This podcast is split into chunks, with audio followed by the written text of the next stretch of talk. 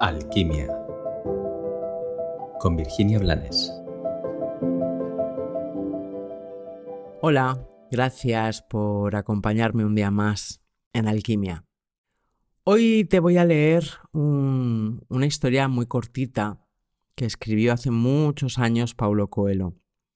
Y hace muchos años la leía en alguno de mis talleres. Me ha venido de repente a la cabeza y como me parece que sigue vigente, he decidido compartirla contigo. Se titula Satanás vende objetos usados. Y dice así. Como necesitaba adaptarse a los nuevos tiempos, Satanás decidió hacer una liquidación de gran parte de su stock de tentaciones. Puso anuncios en los diarios y atendió a los clientes en su oficina durante todo el día. Era un stock fantástico.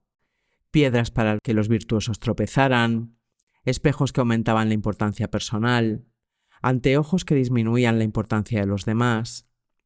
Colgados de la pared, algunos objetos llamaban mucho la atención. Había un puñal de hoja curva para ser usado en la espalda de alguno, y grabadoras que solo registraban chismes y mentiras.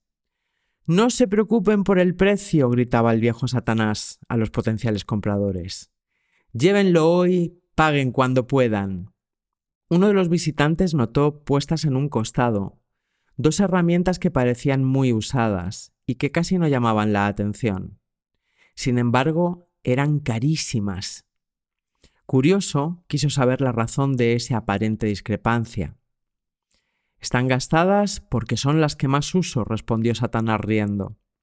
Si llamaran mucho la atención, la gente sabría cómo protegerse de ellas. Sin embargo, ambas valen el precio que pido por ellas. Una es la duda y la otra es el complejo de inferioridad. Todas las otras tentaciones siempre pueden fallar, pero estas dos siempre funcionan. Como te decía, es breve, es sencillo. Es una de esas historias que nos pueden ayudar a comprender cómo somos nosotros mismos, desde nuestras actitudes, desde nuestra irresponsabilidad, los que nos empujamos a nuestros infiernos.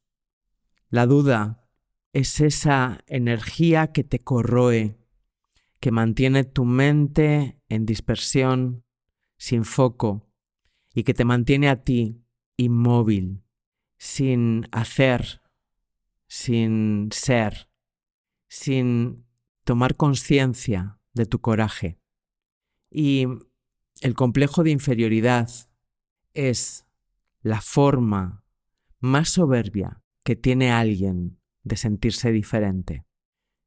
Esto es todo por hoy. Confío, como siempre, en que te sirva. Que tengas un bendecido y maravilloso día.